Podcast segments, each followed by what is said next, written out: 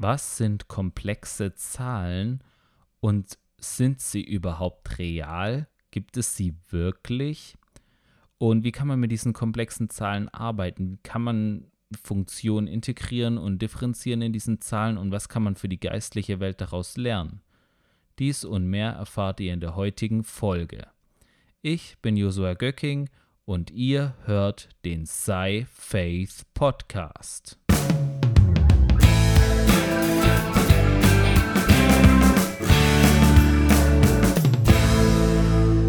Mehr man sich mit Mathematik und vor allem mit Zahlen beschäftigt, umso mehr lernt man, dass es unterschiedliche Arten von Zahlen geben kann. Oder je weiter man da geht, merkt man, dass es unterschiedliche Formen von Zahlen geben kann, die aus verschiedenen Operationen, die man mit diesen Zahlen durchführt, entstehen. Also wenn man einfach zum Beispiel am Anfang einfach mal anfängt, man hat die, die Zahlen 1, 2, 3, 4, 5 ähm, und das sind so die natürlichen Zahlen, nennt man diese. Und wenn man jetzt mit denen, kann man ja dann, äh, wäre der erste Schritt anfangen, mit denen zu rechnen. Das kommt ja einfach ganz normal aus dem Alltag, dass man einfach, äh, man kauft einen Apfel und dann kauft man noch einen Apfel und dann möchte man rechnen, okay, wie viele Äpfel habe ich jetzt? 1 plus 1 gleich zwei Äpfel.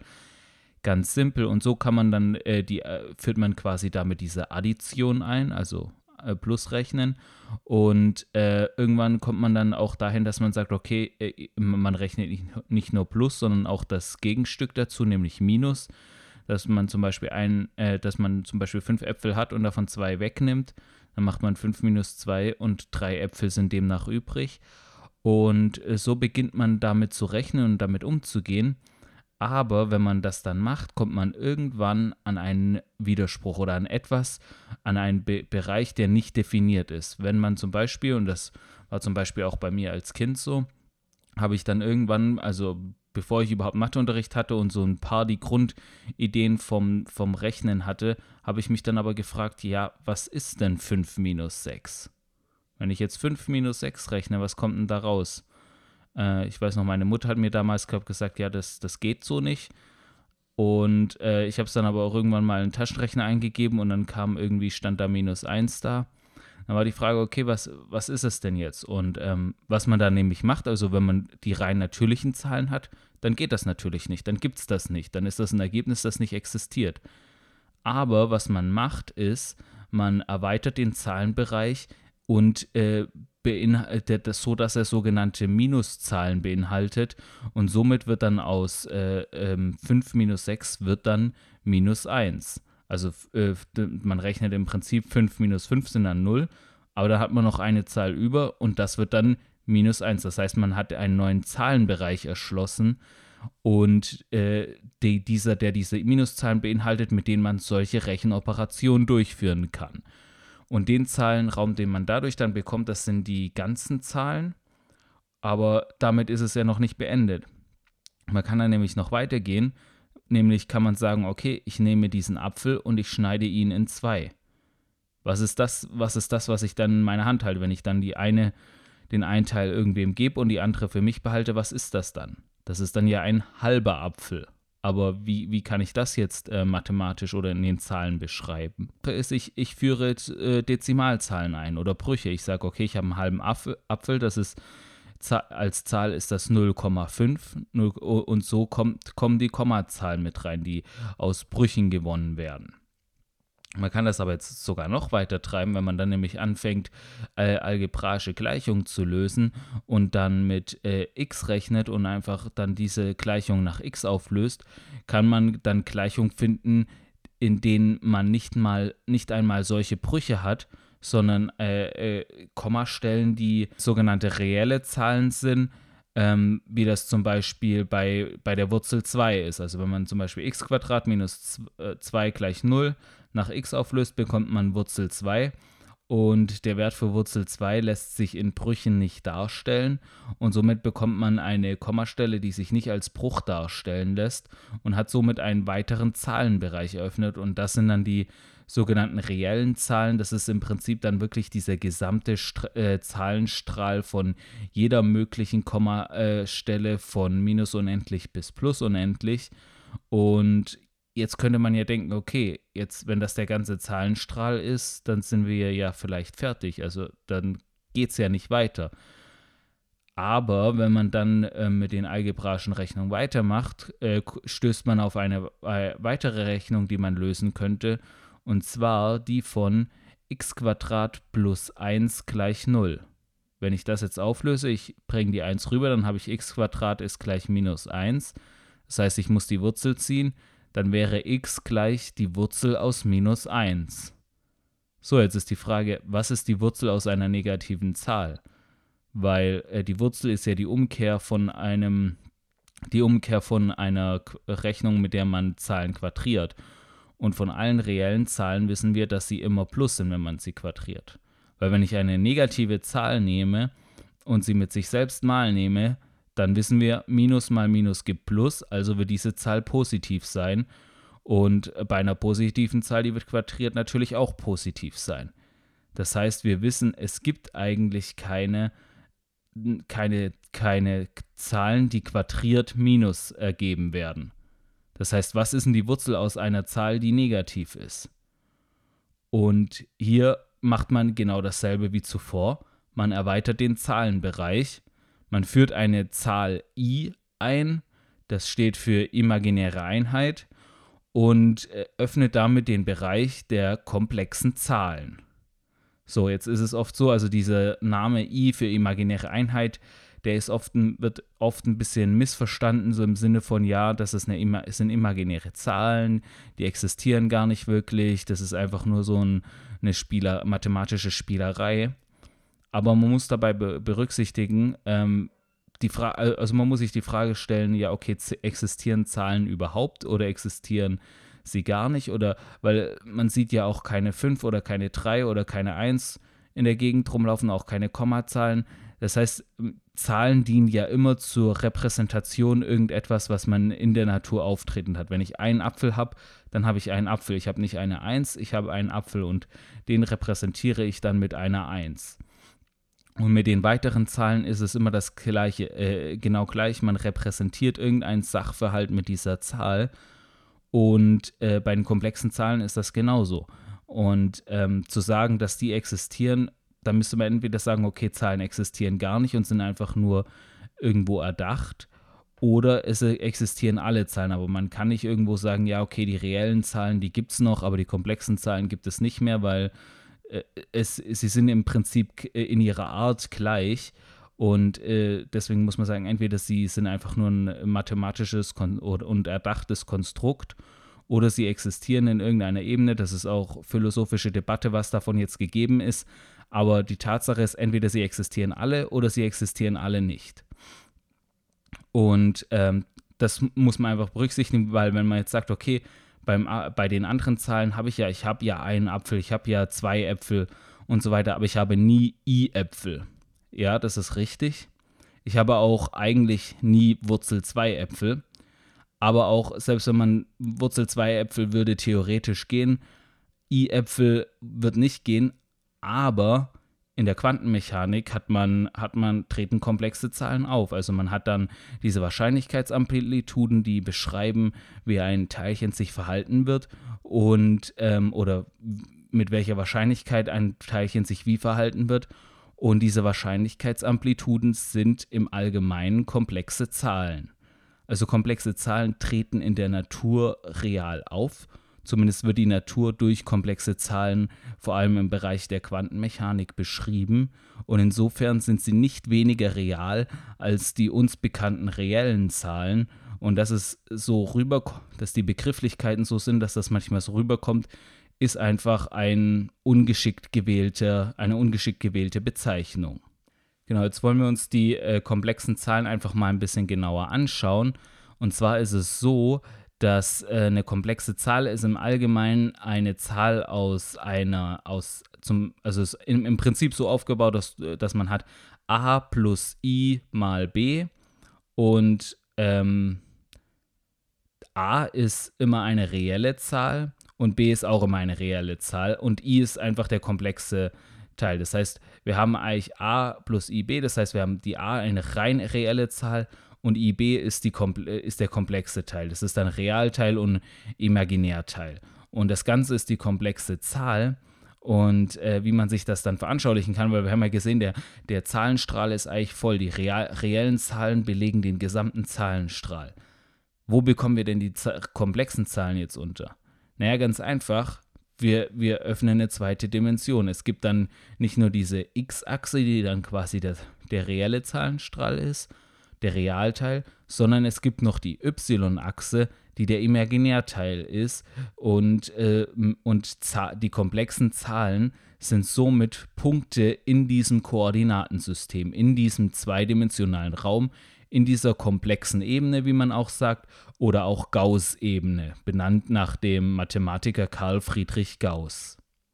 Eine einfache Möglichkeit, diese Zahlen auch zu beschreiben, ist nicht, indem wir einfach, wie zuvor beschrieben, die Zahl beschreiben, indem wir einen Realteil, die, die, die Stelle im Realteil am Zahlenstrahl haben und die Stelle im Imaginärteil, sondern indem man äh, in, in Polarkoordinaten quasi wechselt und dann einfach den Winkel, den, äh, da, den die Zahl mit der Komplex, mit, de, mit, der, äh, mit dem Zahlenstrahl einschließt und eben der, ähm, der Länge des, der, der Zahl. Und das kann dann durch, durch die e-Funktion gegeben werden. Und dann ist es Betrag mal die e-Funktion und in der, im Exponenten der e-Funktion steht der Winkel.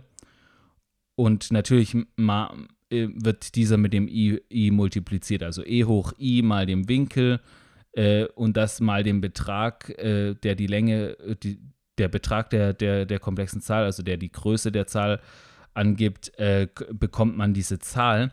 Und dann gibt es dazu die Euler-Formel, die dann das mit äh, dem Cosinus und dem Sinus in Verbindung bringt. Also das kann man beweisen, dass man in, in, in der komplexen Ebene kann man die ähm, Euler-Formel quasi herleiten, die sagt, dass e hoch i Phi, wenn der Winkel Phi ist, e hoch i Phi ist das gleiche wie Cosinus von Phi plus i mal Sinus von Phi. Das ist jetzt vielleicht ein bisschen zu kompliziert, aber das ist äh, die Euler-Formel, muss man nicht äh, ganz verstehen. Aber was interessant ist, wenn man jetzt äh, für Phi den Winkel Pi einsetzt, also wir haben ja dann Winkel, kann man in Radianten eingeben, also da, da benutzt man dann nicht Grad, sondern dann, also da geht es dann nicht von 0 bis 360 Grad, sondern es geht dann von 0 bis 2 Pi, das ist Radianten, das ist einfach eine andere Maßeinheit. Und wenn man die verwendet, ist der Winkel Pi ist dann 180 Grad im Prinzip. Und wenn man das dann einsetzt, dann äh, kann man die Formel äh, anpassen. Und dann bekommt man, dass e hoch i Pi gleich 1 ist, weil der Cosinus von Pi ist gleich 1 und der Sinus von äh, Pi ist gleich 0 und somit äh, kommt die For äh, Formel so raus. Und ähm, wenn man das jetzt noch weiter umfolg, äh, umstellt, äh, kann man das auch, also wenn man die 1 auf die andere Seite bringt, kann man äh, dann hinschreiben, e hoch i pi minus 1 ist gleich 0. Und das ist die sogenannte Eulersche Identität und gilt als eine der schönsten Identitäten in der Mathematik, einfach weil sie all die äh, bedeutenden Zahlen in der Mathematik in einer Formel enthält, nämlich die e-Funktion, also die, die, die e, die Zahl e, äh, i die imaginäre Einheit der komplexen Zahlen, Pi die Kreiszahl und 1 und 0 die jeweils das äh, neutrale Element der Multiplikation und der Addition sind. Und deswegen einfach, weil diese alle so bedeutenden Zahlen für die Mathematik in dieser einen Identität enthalten sind, gilt das als die schönste Identität in der Mathematik. So, was man mit diesen komplexen Zahlen jetzt natürlich auch machen möchte, ist, man möchte, es, man möchte Funktionen draus machen, man möchte damit einfach all das machen, was man mit den reellen Zahlen auch macht. Man möchte wissen, kann man die ableiten, kann man die integrieren. All das möchte man damit tun. Und äh, das ist es, wo es im mathematischen Gebiet der Funktionentheorie geht. Ähm, der Begriff ist vielleicht ein bisschen irreführend. Im Englischen äh, bedeutet, äh, heißt das einfach nur Complex Analysis also äh, Anal äh, Analysis mit komplexen Zahlen. Und da geht es eben, eben gerade ums Differenzieren und Integrieren von solchen Funktionen und einfach der Analyse von solchen ähm, Funktionen. Und äh, da wollen wir uns einfach ein paar interessante äh, Sachen zu diesen Funktionen und wie die in der komplexen Ebene sich verändern, uns anschauen. Zum Beispiel ist eine interessante Sache, ähm, ist zum Beispiel, dass der Sinus und der Cosinus können vor allem im Komplexen, können sie mit der Exponentialfunktion in Ver äh, verknüpft werden. Man kann dann den Sinus und den Cosinus äh, mit Exponentialfunktionen ausdrücken. Und was beim Sinus und Cosinus in, den, in der reellen Ebene ja der Fall ist, ist, dass, ähm, dass der Sinus ähm, und der Cosinus sind beides ha so, ha sogenannte harmonische Funktionen. Das heißt, sie, sie sch schwingen quasi hin und her. Das hatten wir auch in der Folge zu Schwingungen und Resonanz, dass es einfach so, so, so äh, harmonische Funktionen sind, die immer hoch und wieder runter und hoch und wieder runter, auf und ab gehen. Und in der komplexen Ebene ändert sich das dann allerdings, weil wenn man die äh, Sinus und Cosinus mit, den Exponenz äh, mit dem Exponentialfunktion verknüpft, ist die Exponentialfunktion, äh, die einen i im Exponenten hat, ist einfach eine, die so oszilliert wie der Sinus. Aber wenn dieses i verschwindet, dann ist, äh, dann ist es eine normale Exponentialfunktion, die exponentiell steigt. Und genau das passiert in der, in der komplexen Ebene, sobald ein Imaginärteil da ist, weil eben dann die, ein i da dabei ist und dann äh, äh, äh bekommt der Sinus eine, einen komplexen, äh, einen exponentiell steigenden Anteil. Und somit ist es in der, äh, in der komplexen Ebene so, dass der Sinus, wenn er, wenn er ein, Imaginärteil hat, der nicht null ist, auch eine exponentiell steigende Komponente hat.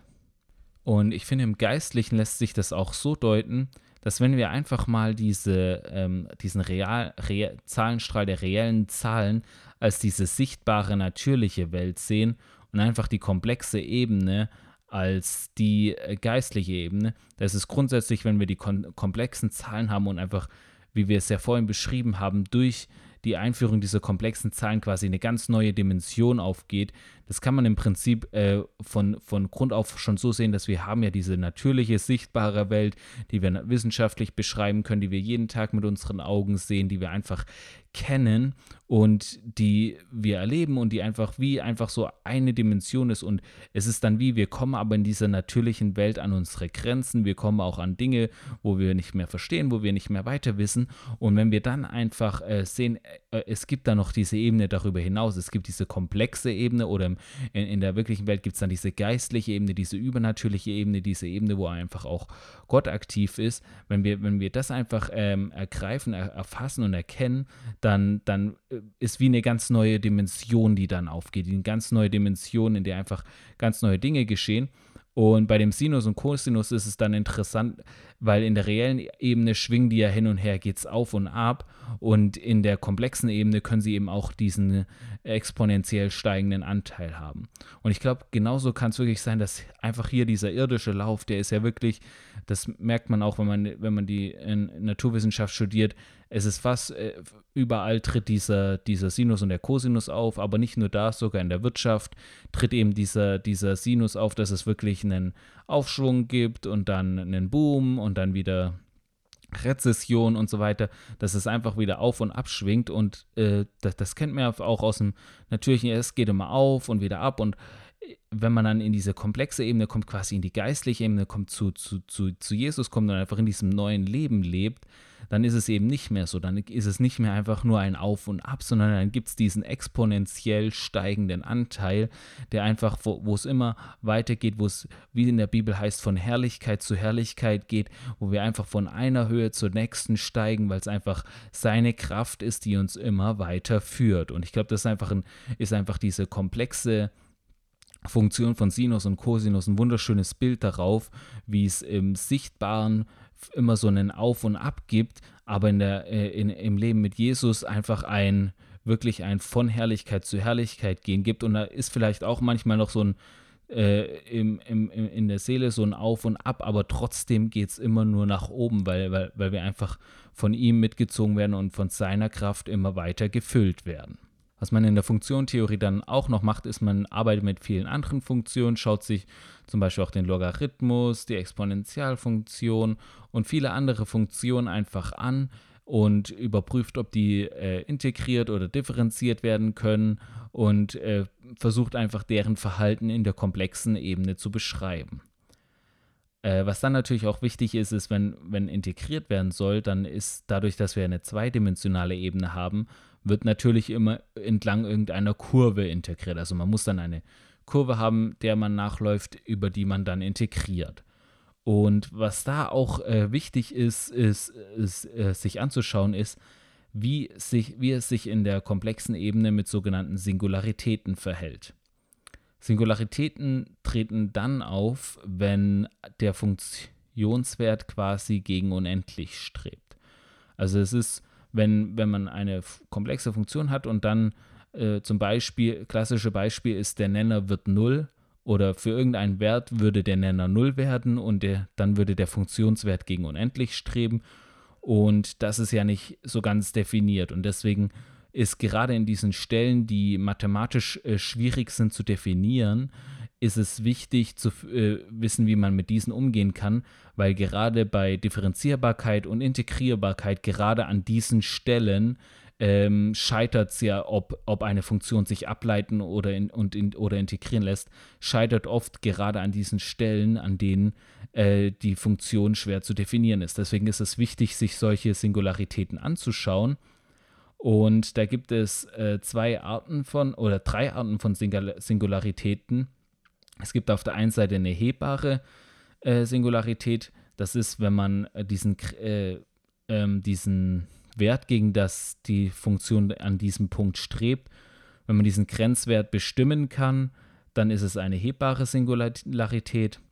Wenn man sie äh, bei einem Wert bestimmen kann, aber bei der Umkehrfunktion oder bei der inversen Funktion nicht, dann ist es eine Polstelle. Das muss man jetzt nicht so genau verstehen. Aber wenn die beiden Punkte, also die, die beiden gibt es eigentlich die hebbare Singularität und die Polstelle. Aber dann gibt es noch Singularitäten, die das weder das eine noch das andere sind. Und das sind dann die sogenannten essentiellen Singularitäten. Und die sind ganz besonders, weil die, das, die zu beschreiben ist relativ schwierig und vor allem auch, ähm, was in diesem um diese Singularität in, in dem Bereich passiert, ist sehr ähm, mysteriös. Also ich meine, da gibt es dann einen Satz, der, der, der sagt, dass in, in jeder noch so kleinen Umgebung um dieser Singularität herum wird, wird jeder komplexe Wert außer maximal einem unendlich oft angenommen. Also wenn man da so eine Funktion um die Singularität hat, wird jede komplexe Zahl, also jede dieser unendlich vielen komplexen Zahlen, wird in einer beliebig kleinen Umgebung um diese Singularität herum unendlich oft angenommen. Das ist einfach, wenn man sich das einfach mal vorstellt, es ist kaum vorstellbar, gibt es auch so Versuche, das grafisch zu analysieren, äh, grafisch äh, zu veranschaulichen. Und das sieht dann einfach äh, ganz verrückt aus, wie, wie das aussieht, gerade vor allem die äh, die Exponentialfunktion, wo in der Potenz dann 1 durch z Quadrat hat. Das ist einfach eine Singularität, die sieht äh, wirklich ganz verrückt aus. Und das zeigt einfach, in diesen Singularitäten gehen ganz, ganz, äh, ja, kann man so sagen, ganz verrückte Dinge vor sich. Also da passiert einfach vieles, was mathematisch nur sehr schwer äh, beschreibbar und noch schwerer erfassbar ist. Genau, deswegen sind so Singularitäten super interessant. Und was ich bei so einer Singularität auch interessant finde, ist, ähm, die, die treten ja meistens da auf, wo der Wert, der in die Funktion eingesetzt wird, die Funktion, den Nenner zum Beispiel gegen 0 gehen lässt und der Funktionswert deswegen gegen unendlich geht. Und das heißt ja im Prinzip, wird der in die Funktion eingesetzte Wert macht, macht es zur Null oder macht sich klein, wenn man das so sehen will. Und dadurch wird der Funktionswert riesig. Und da kommen wir nachher nochmal drauf zurück, weil das kann man dann echt schön geistlich deuten. Weil es gibt dann, äh, wenn man dann anfängt, dass ähm, man fängt dann an, Integrationssätze aufzubauen in dieser Funktionentheorie. Und da gibt es, zum, äh, gibt es vor allem diesen Satz von Cauchy. Also Cauchy war ein Mathematiker, ein sehr bedeutender Mathematiker, also sehr viele Sätze und ähm, Dinge und Funktionen und alles sind nach ihm benannt. War übrigens auch ein christlicher Mathematiker und äh, er war sehr bedeutend und es gibt dann diesen, äh, auch die Funktionstheorie hat er größtenteils mitbegründet oder selbst aufgestellt zu großen Teilen.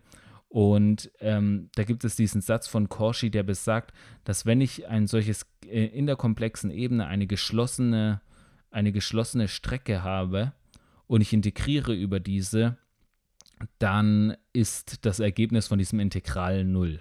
Dann ist es nichts. Ähm, das geht unter gewissen Bedingungen natürlich. Es dürfen vor allem in dieser eingeschlossenen Fläche keine solche Singularitäten drin sein. Also es muss, äh, es, die, diese Fläche muss komplett definiert sein. Wenn jetzt solche Singularitäten auftreten, dann kann man diesen Satz, Satz von Cauchy aber allerdings anpassen, dass man mit diesen Singularitäten umgeht. Und dann kommt man zu dem sogenannten Residuensatz.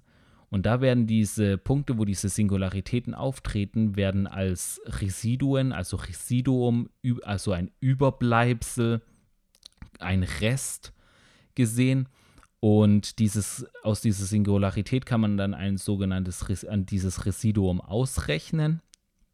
Und das Integral ist dann nicht mehr 0, sondern ist dann ein Multiplikationsfaktor, da sind zwei Pi dann mit drin und dann noch die Windungszahl mal diesem Residu, mal diesen Residuen und die Summe aus denen. Also wenn mehrere Singularitäten drin sind, dann muss man das natürlich für jede Singularität extra machen. Und dann ist das Integral eben nicht mehr 0, sondern es hat dann einen Wert, der aus diesen Residuen gewonnen wird.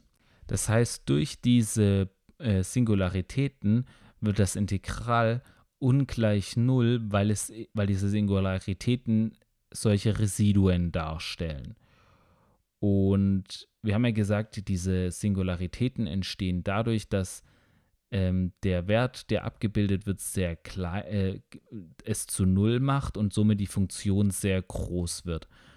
Und ähm, ich glaube, das kann man echt schön geistlich deuten, indem man einfach sieht, was das bedeuten könnte. Und zwar nämlich, ähm, macht, äh, könnte man ja so sehen, dass die Funktion quasi, ähm, die, eine Funktion bildet ja immer ein Wert auf was anderes ab. Also sie nimmt einen Wert und macht daraus etwas. Und bei der Singularität ist es jetzt so, dass dieser Wert dann in der Funktion sich eigentlich relativ klein macht, dadurch, dass er aber dann meistens im Nenner oder so steht, einfach die Funktion selbst dadurch sehr groß wird und sogar gegen unendlich strebt und in diesem Fall des Residuensatzes sogar dafür sorgt, dass ein Integral nicht null wird, sondern etwas überbleibt, dass etwas da bleibt, dass, dass etwas dabei rauskommt, könnte man auch so sagen. Und ich glaube, geistlich kann man das so deuten, es heißt in Römer 11, Vers 5, so ist nun auch in der jetzigen Zeit ein Rest nach der Auswahl der Gnade entstanden. Und das Wort für Rest kann man aus dem Griechischen kann man auch mit eben einem solchen Überbleibsel oder einem solchen Residuum übersetzen. Und ähm, ich glaube, das ist genau das. Es gibt dieses Residuum, das die eben die wäre dann in die in die in dem mathematischen Bild wäre es diese Singularität die von der Gnade auserwählt wird und einfach die einfach äh, in dem Kontext spricht Paulus davon, äh, dass es einfach einen Rest gibt, einen Rest in der Gemeinde gibt, der einfach wirklich mit Gott gibt, der von der Gnade erwählt ist und der einfach bleiben wird. Und äh, das ist ja in diesem Residuensatz auch so, diese Residuen, die bleiben einfach. Eigentlich ist das Integral null, aber dadurch, dass diese Residuen da sind, äh, bleiben sie einfach und, und werden einfach überstehen und, und sorgen auch dafür, dass dieses Integral am Ende einen Wert hat. Und ähm, diese Residuen kommen im Mathematischen dann dadurch zustande, dass da Singularitäten sind. Und Singularitäten sind ja, wie wir gesehen haben, etwas, wo, die, äh, wo, wo der Wert sich eigentlich so klein macht, damit die Funktion enorm riesig wird und ins Unendliche geht. Und ich glaube, im Geistlichen ist es genau auch so, dass wenn wir uns wirklich klein machen, wenn wir einfach wirklich wissen, wir sind voll auf Gott angewiesen und wir brauchen ihn, wir brauchen seine Kraft und wir brauchen das, was er mit uns tun will, müssen und, und das voll zulassen, dass er das mit uns tut, was er mit uns tun lässt, äh, tun möchte, uns voll auf ihn einlassen, unsere eigenen Ambitionen, unsere eigenen Ziele, was wir selbst tun wollen, was wir selbst äh, für Pläne haben, einfach äh, ihm hingeben und ihn uns übernehmen lassen, ihn uns von ihm ganz übernehmen lassen, dass wirklich diese Funktion mathematisch gesprochen quasi sich äh, uns voll abbilden kann, dann wird auch das Maximale an Potenzial bewirkt. Dann kommt es zu dieser sogar Singularität, wirklich da, wo es sogar gegen unendlich geht, da, wo wirklich es mathematisch schwierig fällt, das überhaupt zu beschreiben, das überhaupt zu definieren. Dann, dann, dann kann Gott wirklich, also geistlich gesprochen, kann Gott dann wirklich so viel aus uns hervorbringen, dass es wirklich auch im irdischen, im natürlichen schwerfällt, das überhaupt zu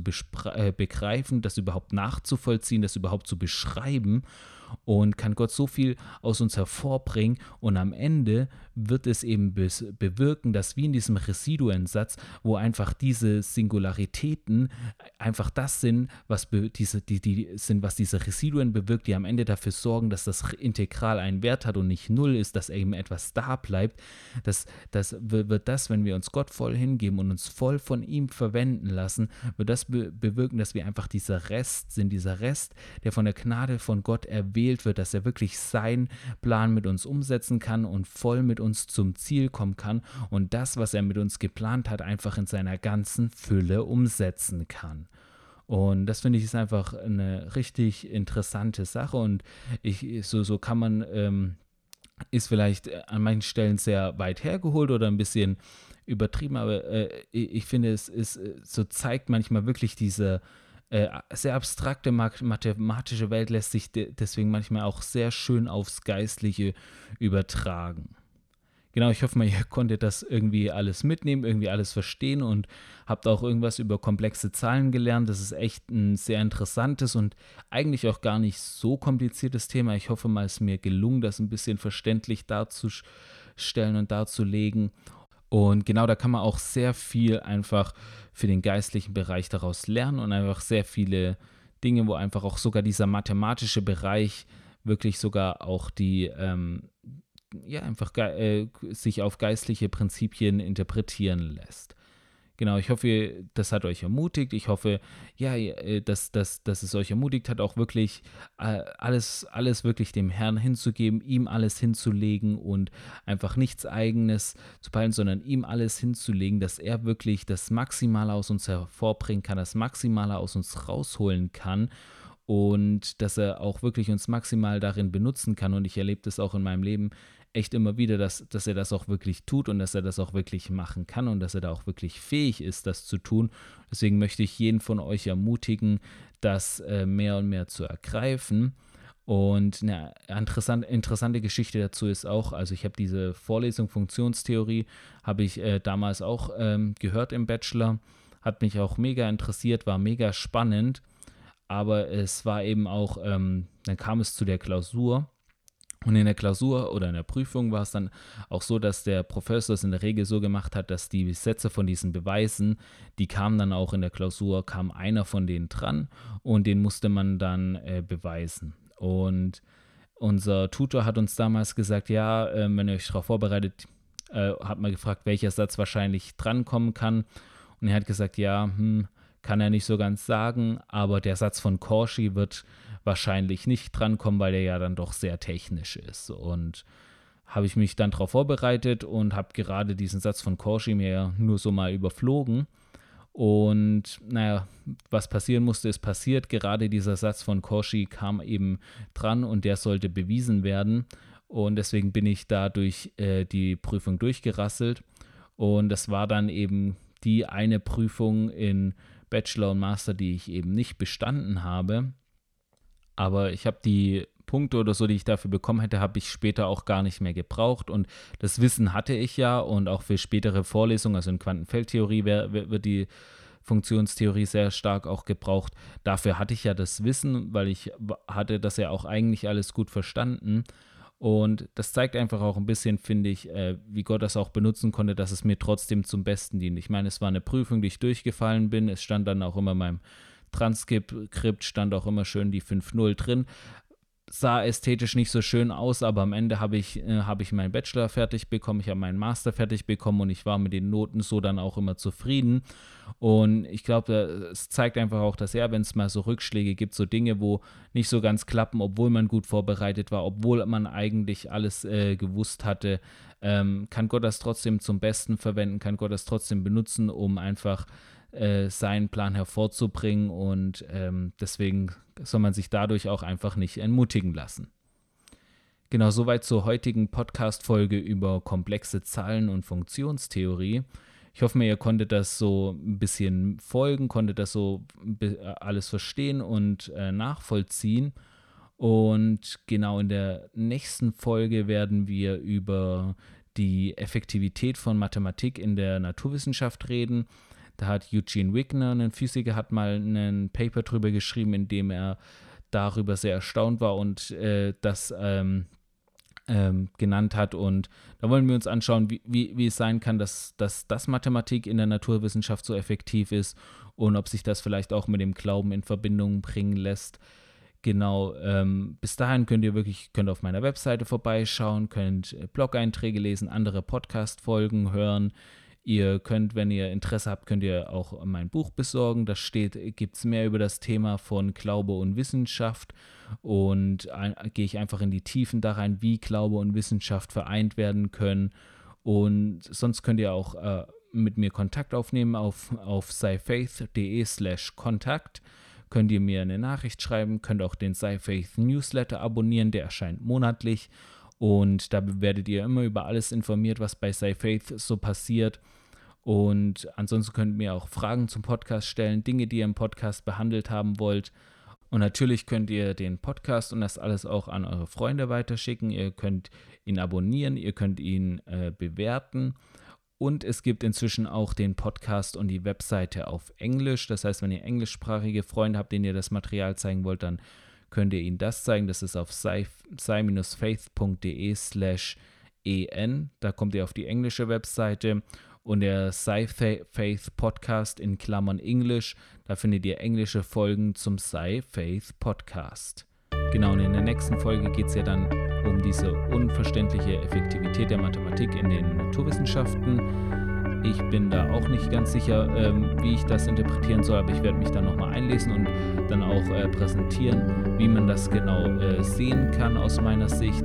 Und wünsche euch bis dahin einfach eine wunderbare Zeit und freue mich, wenn ihr zu dieser interessanten Episode wieder einschaltet.